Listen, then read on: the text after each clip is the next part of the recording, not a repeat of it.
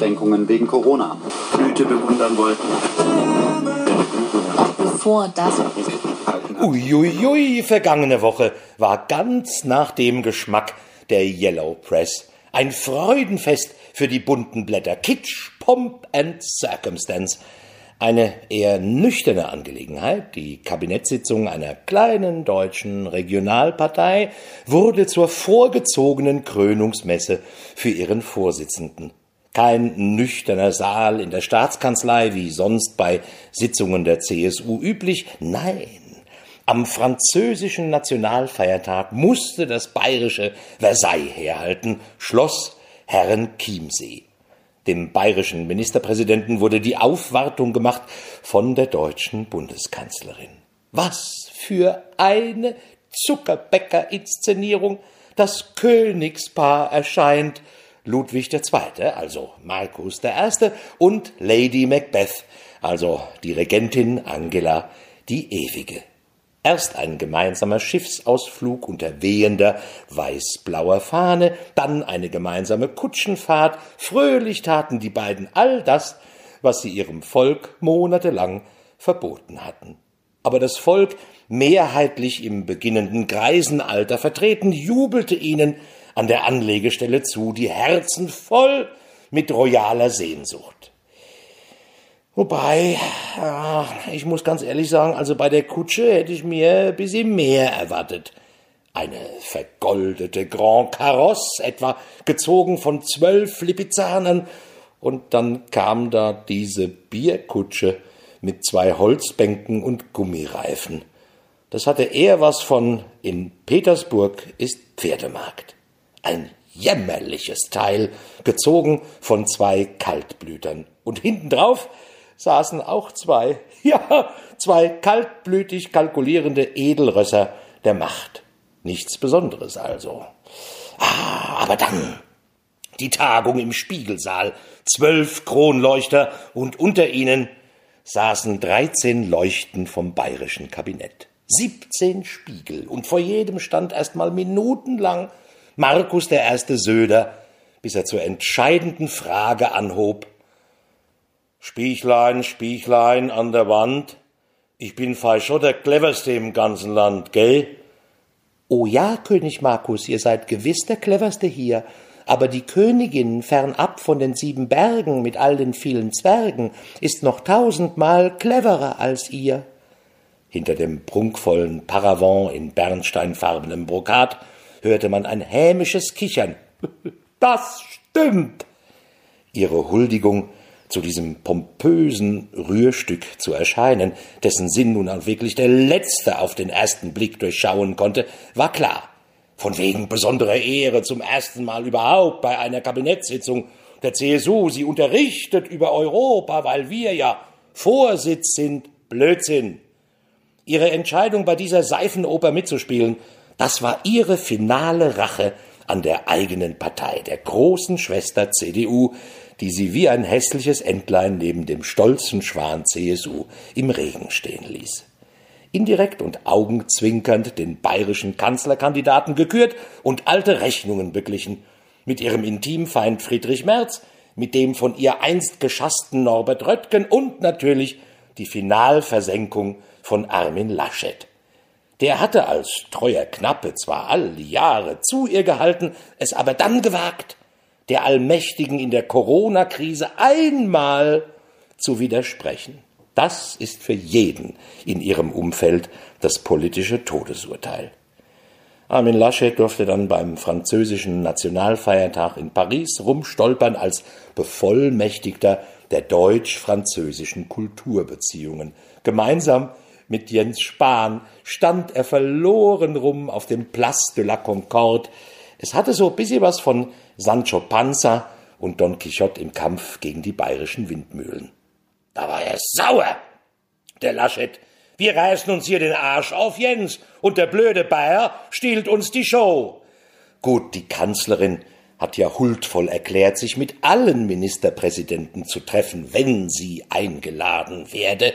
Mit Laschet träfe sie sich ja nach der Sommerpause zur Ruhrkonferenz, vermutlich auf einer Abraumhalde im Braunkohletagebau Garzweiler. Das Kanzlerkandidatenkarussell. Es sieht so aus, als könnte auch Olaf Scholz beim Ringelspiel für die SPD auf ein Holzpferdchen steigen, wobei es da in der Woche ein paar Dämpfer gab. Das lag an dem Luftschloss Wirecard. Scheibchenweise kommt da ja immer mehr raus. Na, Olaf Scholz soll schon seit Februar 2019 von Ungereimtheiten bei Wirecard gewusst haben. Ja, Ungereimtheiten, immer so eine nette Umschreibung für Riesensauereien aller Art. Hier schon in Erklärungsnot kam dann auch noch raus, dass durch ein von ihm erlassenes Gesetzchen zu den Cum-Ex-Betrügern, die für den größten Steuerraub der deutschen Geschichte verantwortlich zeichnen, die Großbetrüger wohl ungeschoren davonkommen und dem Staat Milliarden vorenthalten werden. Cum-Ex, das war letztendlich ja auch das Wirecard-Prinzip, ne, Handel mit Luft. Ja, doppelt und dreifach Steuererstattungen eingesackt für Steuern, die nie entrichtet wurden. Und keiner hat's gemerkt, also merken wollen. Aber egal.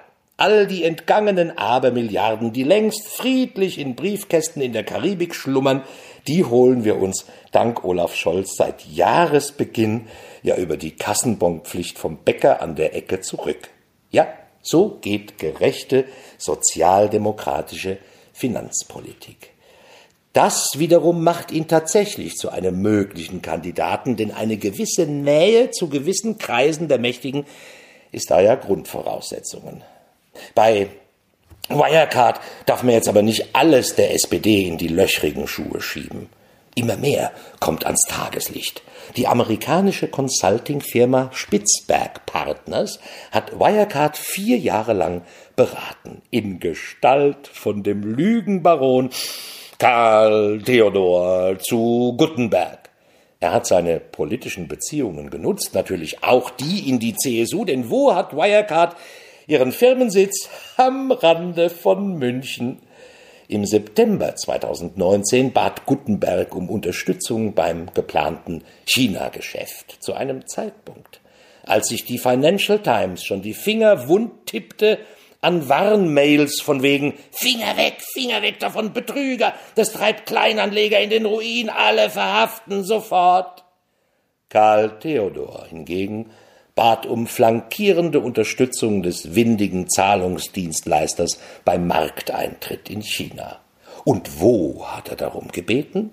Im Kanzleramt. Und wer hat ihm zurückgemailt, dass nach der China-Reise weitere Flankierung zugesagt sei? Das Kanzleramt. Und warum? Weil sich die Kanzlerin persönlich in China dafür stark gemacht hatte. Ja, aber es war ja nur das Kanzleramt. Na, immer heißt es, das Kanzleramt hat beschlossen oder wie das Kanzleramt mitteilt oder liegen wichtige Entscheidungen im Kanzleramt auf Eis. Jetzt immer langsam. Wer ist denn das Kanzleramt? Kann man da nicht mal irgendwie das Ganze persönlich, also mal personalisieren?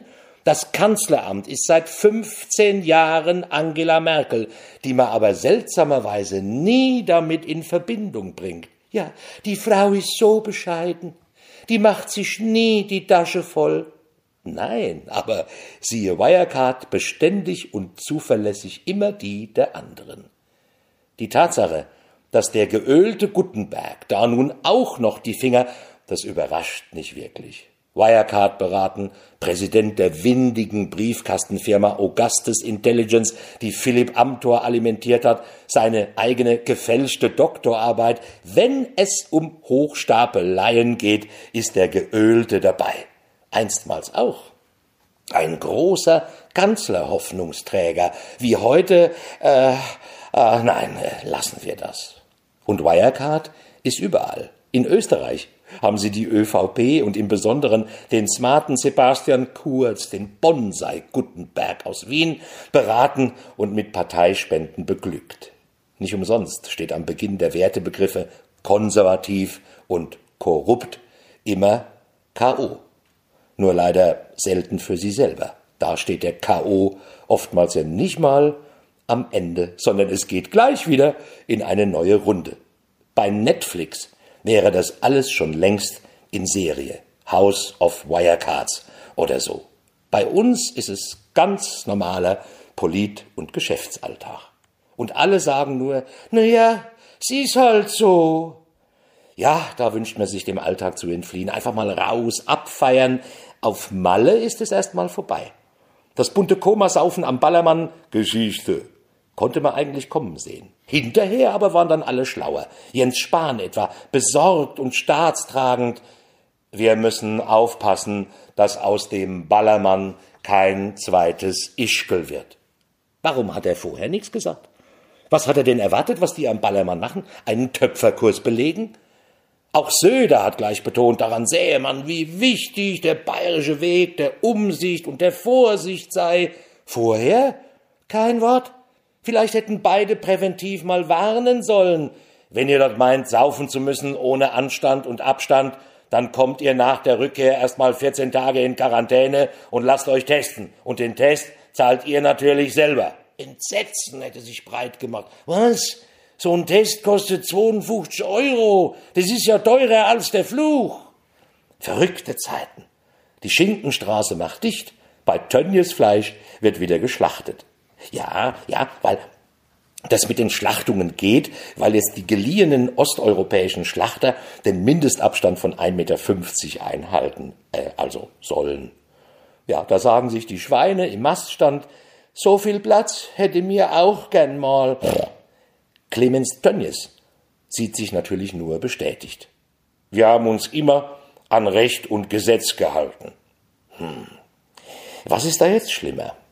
Die naheliegende Vermutung, dass der Fleischmilliardär lügt, dass sich die Balken biegen, oder dass Recht und Gesetz ihm all die Jahre lang all die Schweinereien tatsächlich ermöglicht hatten.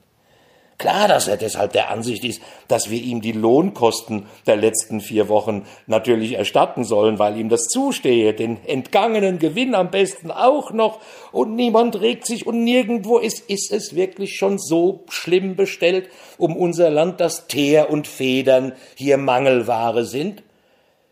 Streit gab es in dieser Woche nicht nur beim EU-Gipfel, dort ist es ja die Agenda, sondern auch bei uns. Ja, um das geplante Lieferkettengesetz. Das Entwicklungshilfeministerium mit Gerd Müller, ein einsames, helles Licht im dunklen Tunnel der CSU, hatte auf die Freiwilligkeit deutscher Unternehmen gesetzt, bei Produktion in Schwellenländern die Menschenrechte einzuhalten, auf Kinderarbeit zu verzichten und europäische Mindestsozialstandards durchzusetzen. Wenn über die Hälfte der deutschen Unternehmen sich dazu verpflichtete, könne man auf ein nationales Gesetz verzichten. Die ernüchternde Antwort Gerade mal 22 Prozent der deutschen Unternehmen sind dazu bereit. Gut, hat Herr Müller gesagt, dann wird das jetzt gesetzlich geregelt, steht ja so im Koalitionsvertrag drin, und gemeinsam mit Hubertus Heil werde ich jetzt zügig die Gesetzesvorlage einbringen. Der Satz war kaum ausgesprochen, da grätschte ihm schon einer dazwischen. Wirtschaftsminister Peter Altmaier. Gerade in diesen schwierigen Corona-Zeiten dürfen wir die Wirtschaft nicht noch zusätzlich belasten. Belasten. Mit was? Mit der Einhaltung der Menschenrechte? Dem Verbot von Kinder- und Sklavenarbeit? Das ist eine Belastung wenn jemand eine Belastung ist, dann eher dieser in blindem Gehorsam vorauseilende Wirtschaftsminister. Ab zurück ins Saarland, Peterle, und nimm noch ein paar ähnlich Denkende mit. In diesem Sinne, gesund bleiben. Und bis, äh, ja, das dauert jetzt ein bisschen, denn ich gehe jetzt in die Sommerpause. Vielen Dank für euer Interesse und das Zuhören. Anfang September bin ich wieder da. Toni Gutti, Toni Gutta.